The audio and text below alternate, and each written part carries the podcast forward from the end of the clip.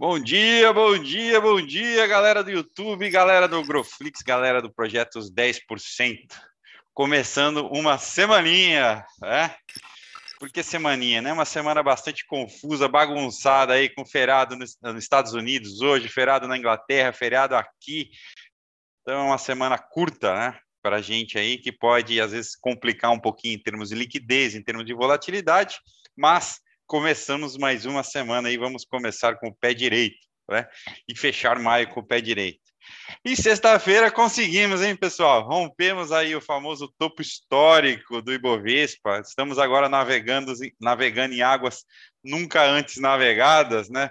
Aí no território, Ibov que fechou aí a 125.561 pontos, né? Ante o fechamento, ante o topo, ante o topo ante, histórico anterior, que era de 125.076 pontos, pessoal. Então, é, sexta-feira aí os mercados começaram já desde o início do pregão, né, com, com viés de alta e foram acelerando a alta aí ao longo do dia, né?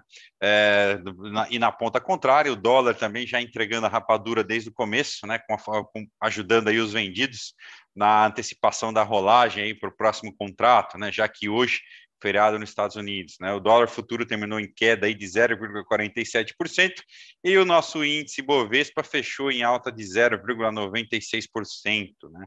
Lá fora, mesmo com os dados do PCE, né, que a gente acompanhou em tempo real aqui é, na, na sala, né, os mercados americanos acabaram tendo aí operando em alta, mais uh, otimistas aí com, com, com, a continuidade dos estímulos, o que ajudou aqui a gente a buscar aí o rompimento do topo histórico, né, pessoal? Uh, o índice, né? Essa parte desse grande parte desse rompimento aí dessa força na sexta-feira veio de Petrobras, né, pessoal? Petrobras aí que teve é, além, é, vamos falar assim, uma recomenda, uma reafirmação, né, da recomendação de compra aí por conta do JP Morgan, é, que já dava como compra o papel, acabou aí revisando né, o preço-alvo para cima isso aí ajudou o fluxo na sexta-feira em cima do papel. Os papéis aí que fecharam em alta, né? Os papéis da ON da Petrobras fecharam em alta de 5,78% e as PN fecharam em alta de 4,17%, né? O que ajudou aí a impulsionar bastante, né? Vale acabou revertendo, que podia colocar um pouquinho de água no nosso chope, Vale reverteu e ajudou ao longo do dia e ajudou aí a consolidar a alta na sexta-feira, né? E também outros setores, aí, principalmente o setor de consumo e o setor financeiro, fizeram seu papel aí para a gente fechar uh, em alta, tá? Então, como eu comentei, pessoal, essa semana é uma semana um pouco mais complicada, pela falta de liquidez que a gente já vai ter hoje, pelo feriado de quinta-feira aqui. A gente tem também no meio da semana aí, a gente tem livro bege, tem o Powell falando, tem payroll na sexta-feira. Então tem uma sexta-feira que é uma semana que tende a ser bastante é, agitada do ponto de vista aí de trade, né? Podendo confundir um pouquinho os, os investidores. Né? É, nossa tendência segue de alta, né?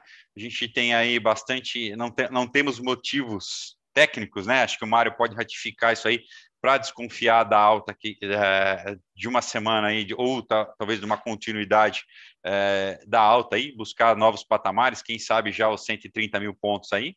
Né? A gente vem aí o minério tentando recuperar a correção que teve na semana passada, temos aí o petróleo tentando é, romper topo também. A gente teve na sexta-feira a Alemanha também fechando em recorde, em níveis recordes aí. Então é uma semana que, se não tivermos nenhuma novidade aí em termos de é, divulgação de dados, que pode ajudar a gente aí a estabelecer novos patamares aí para o nosso índice aqui, tá, pessoal? Vamos dar uma olhadinha nos mercados, o que, que aconteceram, que aconteceu até agora e o que está acontecendo aí, mesmo diante dos feriados, né? Lá do outro lado do mundo, as bolsas asiáticas fecharam meio é, assim, divididas, né? Até por conta aí de um saldo misto dos indicadores chineses que saíram nessa madrugada, né?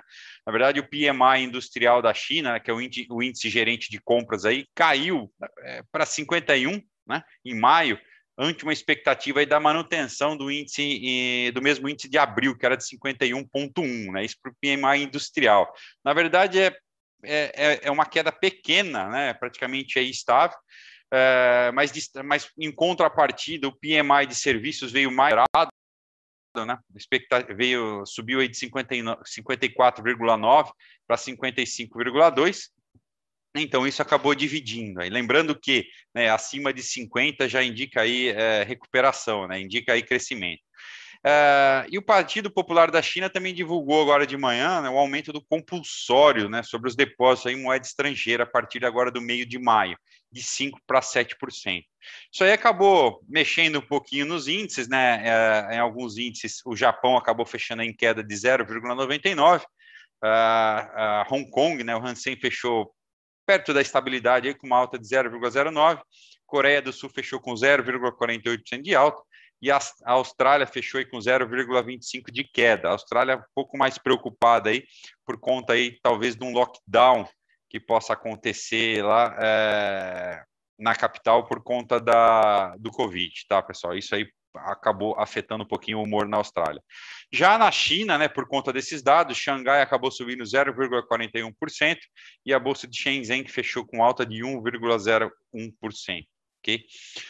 É, na Europa, pessoal, os índices estavam operando em leve baixa até agora há pouco, né, com a liquidez bastante reduzida aí por conta dos feriados, né, tanto no Reino Unido quanto nos Estados Unidos, né, influenciados aí um pouquinho também pelos dados que vieram da China. Na Alemanha, a gente tem a divulgação agora da, a, dos dados preliminares para a inflação de maio, que acontece agora por volta das nove da manhã, e o índice DAX, depois de, de, de romper, aí, de fechar em nível recorde na sexta-feira, né, o índice da Alemanha aí operava em queda até agora 7,5% de 0,31%. Paris operava aí perto da, da estabilidade, uma queda de 0,05%, e o euro também negociava em baixa aí, né, negociando a 1,2188 dólares. Os contratos de futuro do petróleo, né, é, revertem aí, apagam a, a queda de sexta-feira, né, depois de realizar um pouco, e operam em alta aí, tanto o Brent quanto o WTI operam, operam em alta por volta de 0,5% de alta, né. Essa semana a gente tem reunião da OPEP+, né, é, para discutir aí os níveis de produção para maio. O DXY, onde a gente estava conversando agora um pouquinho aqui antes da abertura, opera estável, uma liquidez baixa por causa do ferado, e os yields também negociam aí perto da estabilidade. Os yields, se não, a gente não estiver enganado aí, que operam só até as 13 horas de hoje, tá, pessoal? Acho que, Mário, depois você me confirma, acho que o futuro, os futuros também, né, só negociam aí até as 13 horas, né? Até as 13 horas de, é, até as 13 horas de Nova York. Tá? De Nova então, York, né? Vai até 14 até as 14. Beleza, Mário, obrigado. E o minério, né, pessoal, que, que recupera aí, tenta pegar essa última correção que teve brava na semana passada aí por conta da, da China tentando conter a especulação. Em Dalian, né, nessa última sessão, o minério de ferro fechou em alta de 5,28%, né, a 1.106 yuanes aí. Então, isso aí pode ajudar com que Vale é, dê sequência aí a sua recuperação né, e, e ajude o índice aqui a buscar um novo patamar, tá?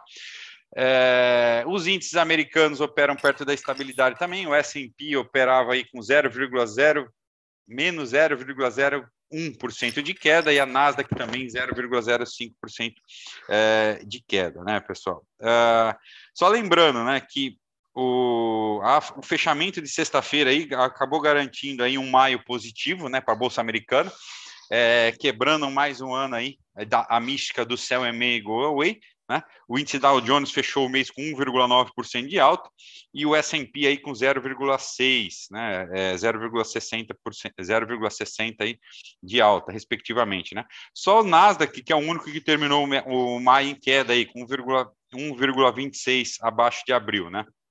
Isso por conta aí das tensões que nós tivemos aí é, com a preocupação da inflação no meio do mês aí, que pressionou principalmente as empresas tech, né, e acabaram afetando aí a performance das Nasdaq em abril, tá, pessoal? É, então vamos lá para a agenda dessa semana curta e bagunçada aqui, tá? É, como eu comentei, hoje é feriado nos Estados Unidos, Memorial Day aí. No Reino Unido é o feriado da primavera, também opera, não temos o índice, o índice, a Bolsa Londrina operando hoje, tá? Agora, às 5 da manhã, pessoal, a gente teve a, a divulgação aí da OCDE, tá? que é a Organização aí para Cooperação e Desenvolvimento, é, que contém 38 países, acabou sol, divulgando o seu relatório aí, né, que a organização prevê aí um, um PIB, né, uma alta de 5,8% no PIB global, bruto global em 2021, né, frente a, aos a contração de 3,5% que a gente teve em 2020, e para o G20 prevê aí um crescimento de 6,3%, né? já para a zona do euro aí uma alta de 4,3%. Né? E lista aí como principal, é, para a América Latina, a gente também teve uma revisão é, no alto, tá? Deixa eu pegar aqui. É...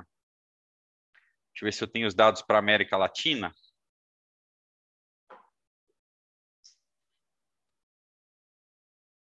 Pessoal, os dados para a América Latina também foram revisados para cima. Se eu não me engano, agora a previsão para o Brasil é de 3,7, tá? Para 2021, né? Uma revisão aí para cima também. Tá? E entre os principais desafios aí da organização, né, ela lista aí como a falta de vacina nos, nos, no, nos países não desenvolvidos, né, o que pode comprometer essa nova expectativa aí, tá? Então, a OCDE aí também revisando para cima a perspectiva para a economia global, tá? É, agora às 8h30, 8h30? 8h30, nós temos aí a divulgação do relatório do Boletim Focus, né, pessoal, às 8h25, que é o que pode trazer para a gente aí como a perspectiva, a inflação ou com o crescimento aí dos analistas, tá? Às 8h20, às 8 horas, a gente tinha também agora aqui os dados da GV, né, de sondagem de serviços e do comércio e o índice de confiança de maio. É, às 9 horas, como eu comentei, a gente tem o CPI preliminar na Alemanha, que pode indicar aí como está o nível da inflação. Né? Às nove e meia, a gente tem aí o BC divulgando o resultado das contas do setor público consolidado, né? Expectativa é de um superávit de 8,3 de 8,3 a 20 bilhões em abril. Tá? E a gente tem aí alguns é, nomes, figurões importantes falando ao longo do dia. Né? Roberto Campos Neto participa aí um, da, da programação do Fórum de Investimento Brasil 2021 às 14 horas e também de um webinar, só que é uma participação gravada né, às 15h45. Já o Paulo Guedes participa aí da audiência pública na Comissão Especial do Senado sobre a Covid-19 às 15 horas. Né? Então, a gente tem aí dois, dois figurões da, da, da, política falando hoje, né, pessoal? No final de semana, a gente teve aí mani, é, é, né, a mesma coisa aconteceu no final de semana passada, com manifestações por o governo. A gente teve nesse final de semana uma manifestação é, contra o governo, né? É, e aí pressionando essa questão da vacina, a questão, a questão aí da omissão, a questão de alguns pontos. Não vou entrar no, entrar no mérito aqui se está certo, se está errado, se o pessoal, se a turma de domingo passado, da semana passada estava certa, se a turma desse final de semana está correta. O que preocupa, pessoal, e, e deveria estar no radar de todos nós, né, é o que isso pode afetar em termos aí na disputa eleitoral de 2022, de que forma que isso pode é, antecipar algumas coisas ou pressionar medidas populistas aí para tentar recuperar a confiança, recuperar recuperação de popularidade ou abafamento uh, de manifestações, é como isso pode afetar os nossos negócios, né, pessoal? É, essa questão, eu não gosto muito de, de, de, é, de dizer que lado que está certo, porque desde que eu me conheço por gente, eu tendo trabalhar né, e conhecendo sempre o que eu aprendi em termos de política aqui no Brasil, que eles nunca vão jogar a nosso favor, sempre vão jogar contra. Eu sempre trabalhei para tentar é, estar um passo à frente né, dessas de ingerências, dessas brigas, dessas uh, medidas aí normalmente bizarras que a gente acompanha do nosso governo, tá? Então eu acho que o que cabe a nós aqui tentar sempre estar à frente, não depender e acabar não culpando governo ou oposição pelo que acontece no nosso dia a dia, tá? Então, é, mas temos que ficar ligado aí que, isso pode ser um fator aí, algum, algumas coisas podem, é, é, algumas ações podem vir aí que podem complicar um cenário de otimismo aí nos índices, tá? É, e passando um pouquinho para o cenário corporativo, pessoal, a gente teve aí destaque para Petrobras, Petrobras na sexta-feira, como eu falei, né, o destaque de alta, e parece que sempre quando a Petrobras se destaca positivamente, é, isso incomoda, de certa forma, o presidente, o presidente acabou é, conversando aí com simpatizantes, né, gerou aí um mal-estar no começo, que obrigou, eh, ou no final de semana, que obrigou a Petrobras a divulgar uma nota é, ratificando né, a questão da sua política de preço. O presidente, na semana passada, disse que estava trabalhando junto com o Joaquim, com o presidente Joaquim Silva Luna, para estabelecer uma maior previsibilidade no aumento dos preços, de que isso não podia acontecer, que não dá para confiar só numa fórmula de cotação de dólar e, e, e, e variação do, da commodity. Se fosse só para fazer isso, podia colocar qualquer um lá é, que soubesse fazer conta de mais e menos, que não precisaria nem saber fazer conta de é, multiplicação e divisão. Então, começou, criticou bastante né, a questão dos preços, a questão da política de preços. É, diz que não vai fazer intervenção, não é, interve, é, intervenção, que é uma previsibilidade que estariam trabalhando. Né? É, mas no fim ele acabou que, que comentou quando foi falado da saída do Castelo Branco, que ele falou que quer interferir mesmo. É, eu sou presidente, eu não sou o presidente, eu não mando, então é, criticou a política de preços. Isso aí eu não sei de que forma isso pode fazer preço ou não fazer preço na Petrobras, né? Mas a Petrobras divulgou uma nota é, de, é, ratificando né, o compromisso com a política é, com a paridade, com os reajustes, né, é, para é, tentar esvaziar aí esse comentário, essa possibilidade aí de ingerência que pode acontecer na, na, na, que aconteceria aí na questão dos preços, tá? Então, mais uma vez aí, ficar de olho, pessoal, tá? Que pode acontecer aí de alguém tentar botar parte do lucro nos bolsos, tá? A gente tem aí em destaque também a retomada do minério de ferro, que pode ajudar aí tanto o Vale quanto as siderúrgicas numa retomada e, e, e ajudar a levar o índice para cima. Na sexta-feira também a gente teve aí um pouco de pressão nas empresas do setor energético, com a ANEL aí divulgando a bandeira vermelha, né, para maio. Provavelmente a gente vai ter bandeira vermelha aí ao longo é, do resto do ano aí, já que a crise hídrica vem afetando bastante, preocupando, né? Então isso é, o governo trabalhando bastante na questão de minimizar os impactos, minimizar riscos de apagão e racionamento.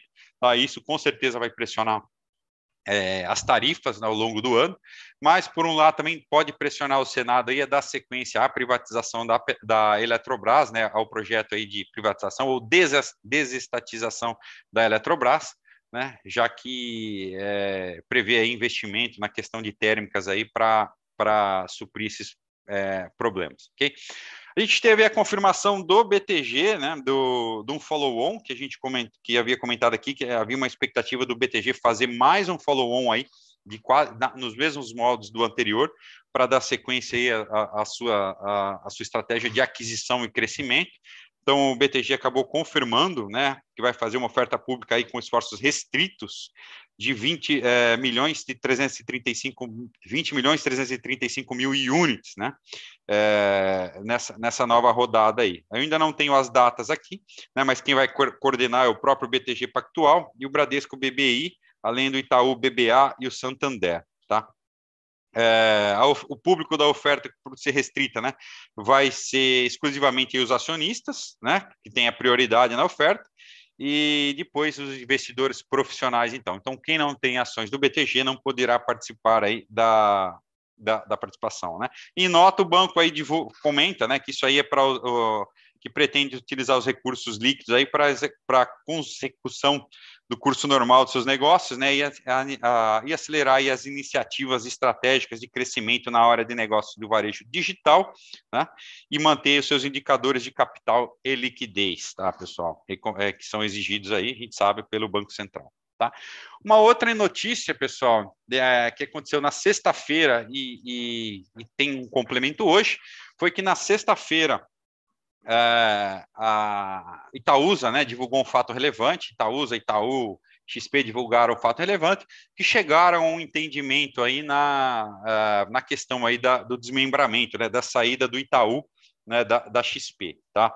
Então ficou definido aí que uh, os acionistas da, da XP, uh, do, do Itaú, da, da, dos acionistas do Itaú, vão receber, né, com esse acordo aí, proporcionalmente à sua posição na, no Itaú, né? A mesma quantidade aí, se você tem mil ações Itaú, você vai receber aí mil BDRs da XP, né?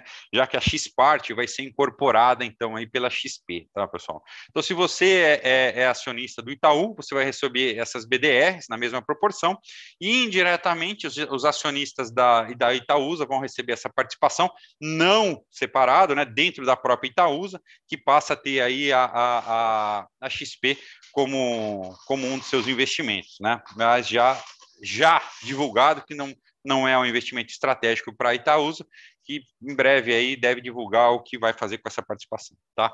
É, a data de corte de, uh, de quando você tem de, de, do direito, né, para ter essas ações, essas BDRs da XP, estavam dependentes da aprovação do Fed, que foi informado agora de manhã, né? Saiu uma notícia de que o Fed, agora de manhã, acabou de aprovar é, a operação né, da cisão do Itaú e da XP. Então, isso aí agora a gente deve ter um novo fato relevante aí das, das instituições, é, definindo as datas aí com que com a data de corte e a data aí de quando essa cisão vai acontecer, tá, pessoal? É, então foi o que a gente teve no, no corporativo, foi isso aí. A gente teve o fechamento da semana com algumas ações aí entregando, realizando parte do lucro, principalmente as aéreas aí que subiram bastante com a expectativa de abertura, né? A sexta-feira a gente teve as aéreas aí é, com uma pequena realização de lucro, né? Mas ainda assim fechando a semana em alta. A gente teve local web destacando aí ao longo da semana, depois que o CAD aprovou a, a compra da da PagCerto, se eu não me engano, o nome da companhia, tava, tinha essa expectativa. Local Web se destacou aí com uma alta de 14,07 14, na semana. Companhia Ering, né, que vinha aí já de uma arrancada depois da, da, da, fusão, também foi o destaque na semana passada, com uma alta aí de quase 14%, depois que divulgou uma parceria aí com as Havaianas, né, para o evento aí da semana do, do Dia dos Namorados, né, uma, a, essa parceria que acabou uh, vamos dizer assim, é, criando uma expectativa positiva dos investidores, fez com que subissem bastante aí, tá? Do lado negativo, a gente teve a Suzano, foi a maior queda do Ibovespa na semana passada, 5,1%, principalmente aí acompanhando a, a queda do dólar, né, pessoal, que pressiona as receitas da companhia, né? Clabin também teve uma semana não muito boa, por conta aí do efeito da queda do dólar, tá? Já a Sabesp também foi uma que operou na, na, na ponta negativa, né, principalmente aí uma queda, uma queda de 4,38% na semana, depois aí que o secretário é, da, de, da do, do, governo de São Paulo confirmou aí que não, não, não enxerga no curto, curto prazo agora a capitalização ou a desestatização da companhia antes de 2022. Isso aí acabou frustrando a expectativa de alguns investidores, né, que contavam com, com, com esse investimento. Por outro lado, também ele indicou que não há risco, talvez, de falta d'água ou, ou, de racionamento na cidade de São Paulo, mas alerta aí para eventual risco de racionamento no interior, tá? Então, esses foram os destaques aí da semana passada, pessoal. Essa semana, então, ficar de olho aqui nos movimentos, principalmente de Petro, né? As empresas de consumo agora, aí, as varejistas, que têm aí o Dia dos Namorados como um acelerador de resultados. Uh, e, e também aí vale com retomada aí da eventual correção do minério de ferro, tá, pessoal? É, então, uma ótima segunda-feira a todos, bons negócios. Passo para o Mário agora e dá sequência aos estudos. Fala, pessoal, bom dia.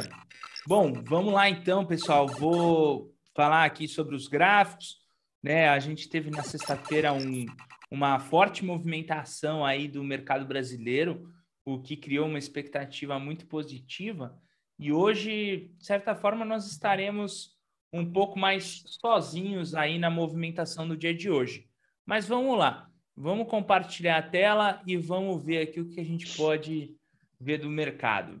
Então, falando do Ibov, né, era aguardado aí o rompimento do seu topo histórico. Ele rompeu, de certa forma, quando o Ibov trouxe esse rompimento aqui, pessoal, tá? Foi deixado pullbacks, então, de pré-rompimento. Esses pullbacks de pré-rompimento, eles têm, de certa forma, força no movimento. Então, a gente pode estar tá sempre projetando movimentações. E o nosso próximo alvo seria na região ali dos 127.158 é, pontos. Então, vamos ver aí como é que fica o mercado hoje. De certa forma, tem uma expectativa positiva. mas como o Fabrício falou mais cedo, né, nós estaremos aí sem o mercado americano. A gente pode ter mais ou menos uma ideia de como o petróleo está subindo, né? Uh, o petróleo vai ser negociado até as duas da tarde. Isso pode contribuir para Petro e coisas do tipo, mas nós também não temos as ADRs lá fora para ter uma ideia de como está indo o mercado. Então, é, vamos ter que esperar mesmo a gente aqui por nossa conta e risco. Marião, só e lembrando pode... também, né, que hoje é dia de rolagem de dólar, né, fechamento da Petax aí, e o contrato do dólar também vence hoje. Então também pode, tem, apesar pode da briga ter sido antecipada, né, a gente pode ter, também ficar atento a isso aí, tá, pessoal? É, tem, tem que tomar cuidado mesmo, pessoal. E aí, pessoal, falando das ações lá que vinham chamando a nossa atenção, né, na semana passada nós tivemos a Enat chamando a nossa atenção, de certa forma, aqui a gente está vendo ela querendo produzir aqui um pullback junto com um pivô. Se isso acontecer, a gente já vai ter o segundo, né? A gente já tem um primeiro aqui, podemos ter um segundo padrãozinho aí de reversão. Na semana passada, a VEG se destacou. VEG na sexta-feira, como a gente pode ver aqui, pessoal, teve um aumento aí do OBV e ela acabou fazendo um pivôzinho de alta sobre a sua média móvel de 20, a média móvel de 9 já vem apontando para cima, ou seja, VEG trouxe um sinalzinho aí de recuperação, então a gente pode até de repente ver essa recuperação dela chegando próximo da região ali dos 37, próximo à sua média móvel de 200.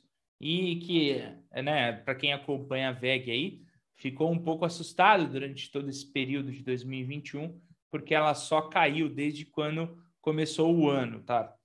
É, São Martinho também foi um papel que se destacou para a gente lá na quinta-feira. Nesse caso, a gente tinha um alvo em São Martinho em 35. Ela atingiu esse alvo em 35. Nós temos mais outros alvos ali para cima do papel, né? Então, um bom destaque, tá? A LJQQ também trouxe destaque para a gente na semana passada, na, na quarta-feira, e o papel já atingiu aqui mais um alvo no 21 99, né? Um pouquinho abaixo do 21,99 foi onde o papel tocou. A Ether também teve destaque para a gente ali na semana passada e a gente vai tentar trabalhar aqui levando pelas médias. Então, hoje pode ser um dia bem interessante, porque se o papel acabar voltando muito, nós temos que sair. E para quem estava trabalhando dentro do BOVA 11 para tentar acompanhar esse movimento do IBOV, continua, né? O BOVA 11 a gente definiu um alvo lá no 123 quem comprou o BOVA 11 vai levando pela média móvel de 20. E nesse caso a gente tem um OBV, de certa forma ele está ascendente, ele poderia estar melhor, porque um bom OBV geralmente está rompendo esse topo, tá, pessoal? É, como ele põe em região de novas máximas, vamos ver aí se o mercado consegue segurar. Por enquanto, a gente tem um mercado americano ainda na sua faixa neutra, e sem volume para o dia de hoje, para também dar uma direção clara para nós. Sobre o mercado americano, né? Então, o S&P ele já vinha com negociações mais é, mais estreitas, né? Menos voláteis, como a gente pode ver aqui, ele já ele vem fazendo padrões menos voláteis. Pessoal, esse padrãozinho que vem criando de análise técnica aqui dentro do S&P, ele dá força para o S&P para de repente ter uma explodida para cima aí ter um movimento de força para cima. Então, nesse caso aqui, uh, é esperado o rompimento positivo. A, a única coisa é que a gente vai ter que esperar amanhã para isso, né? Isso não vai acontecer num dia de feriado, acho pouco, bem pouco provável. O mercado vai ficar oscilando e não vai sair do lugar.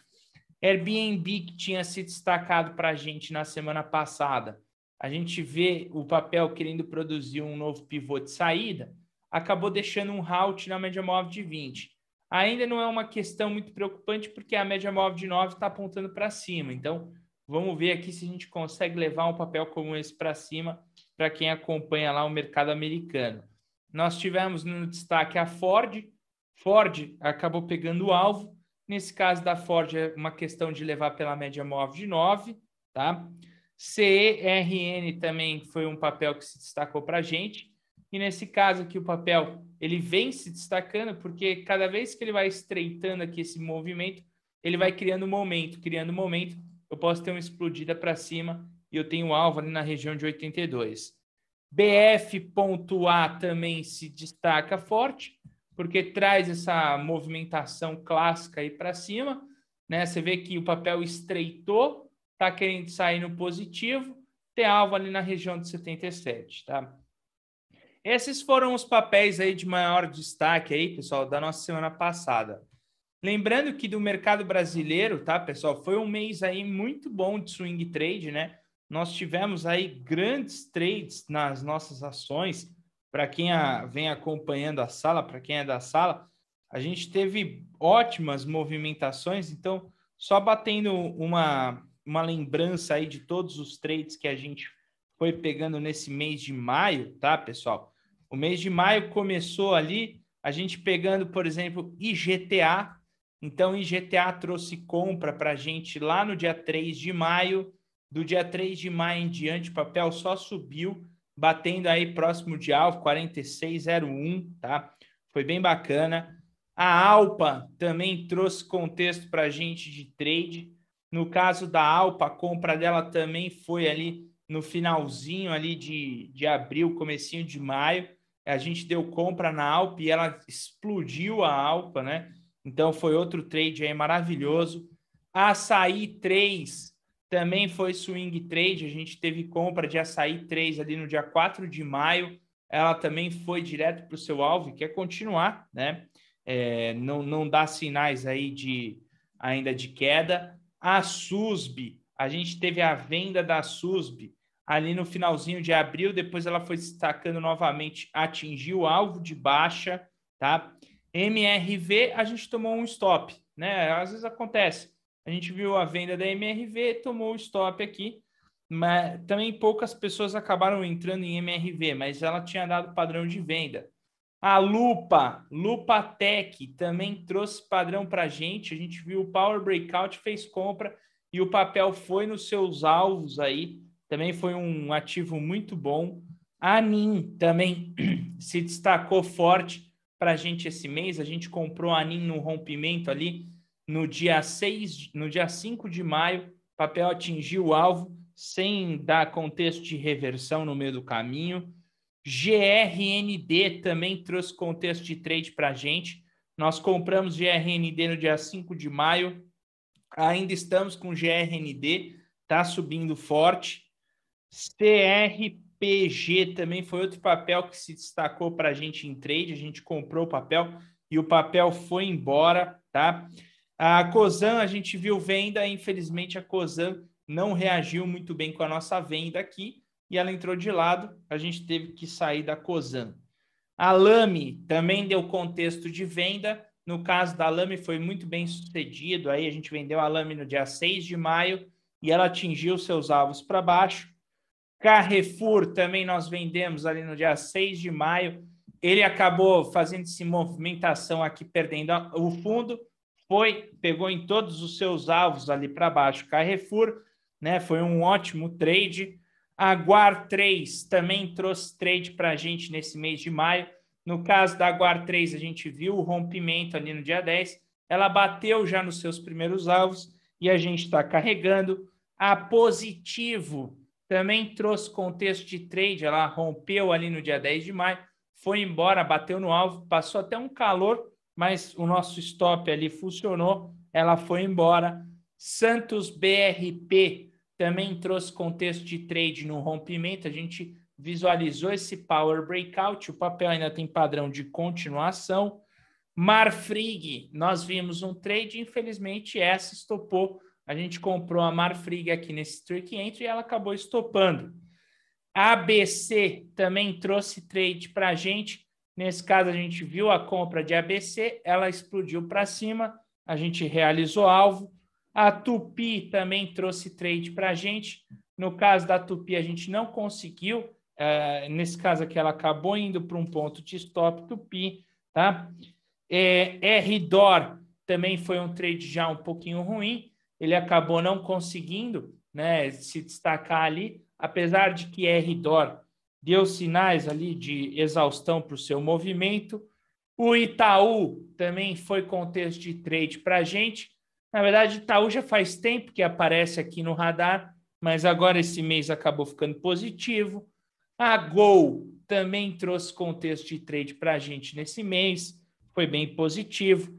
A HGTX também trouxe contexto para a gente esse mês, também foi bem positivo, tá, pessoal? Arezo também trouxe contexto, foi bem positivo. Papel rompeu o topo, está indo de encontro ao seu alvo, tá? LJQQ também trouxe contexto de trade, foi para o seu ponto de alvo e passou, né? Até passou aí, foi bem melhor do que o esperado. A Porto Belo, Porto Belo também trouxe contexto de trade no Power Breakout, foi bem, foi bem tranquilo. A Unipar também trouxe swing trade para a gente, bateu no alvo na sexta-feira. A compra da Unipar foi aqui no dia 17 de maio trazendo esse contexto de bastante força para nós. Vulcabras também trouxe contexto. No caso da Vulcabras, está caminhando para o seu alvo. BRML, a gente está esperando ainda, mas ela já está indo para o alvo, BRML. É, deixa eu ver o que mais aqui. Aura 33 também trouxe contexto de trade para a gente. Nesse caso, essa ainda não foi, mas também ainda não estopou. MYPK também foi contexto de trade, já foi no alvo MYPK. Azevedo também trouxe contexto de trade para a gente estar tá indo lá de encontro ao seu alvo. O Bradesco também foi contexto de trade para a gente praticamente indo lá para o seu alvo, né? O IS, essa já deu um pouco mais de problema, mas agora o IS voltou com tudo na sexta-feira. Pessoal aqui viu o IS, ficou com medo, mas tem que respeitar o stop. Olha como ela está voltando aí expectativa positiva para o papel aí para dar de encontro nessa volta.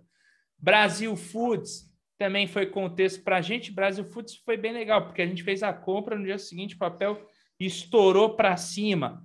Vamos 3 também foi outro contexto aí que deu de trade para a gente esse mês e foi embora aí. Vamos 3 aí, fazendo um destaque aí muito bom mesmo. A Viva, Vivara, também deu contexto de trade para a gente de compra ali no dia 11 de maio. E olha o que aconteceu com o papel, né? Quem podia esperar a Vivar aí? Foi excelente Vivar aí nesse contexto que ela trouxe para nós.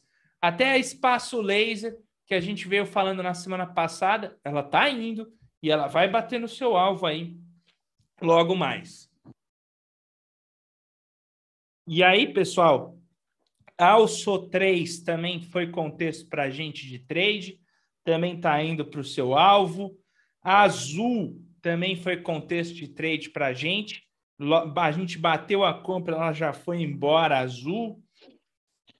Olha, eu, eu vou depois disponibilizar aí todos os papéis que trouxeram contexto para a gente, tá, pessoal, para vocês darem uma olhada, mas assim, foi uh, um mês muito, muito, muito bom para quem opera swing trade com a gente na sala no Projetos 10%. Foi muito bom mesmo, como vocês podem ver aí, todos os trades aí, uh, a maior parte deles aí sendo bem assertivos. Então, para quem quiser vir operar junto comigo aí, swing trade, as salas do projeto estão disponíveis no site projetos10%.com.br.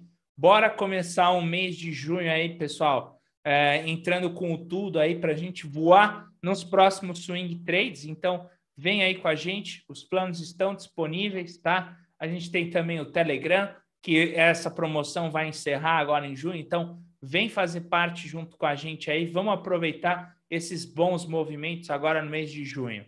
Espero vocês no projeto aí, pessoal. Tenham um bom dia de trade e a gente se vê mais tarde na revisão. Valeu, pessoal. Ótimo dia a todos aí. Grande abraço.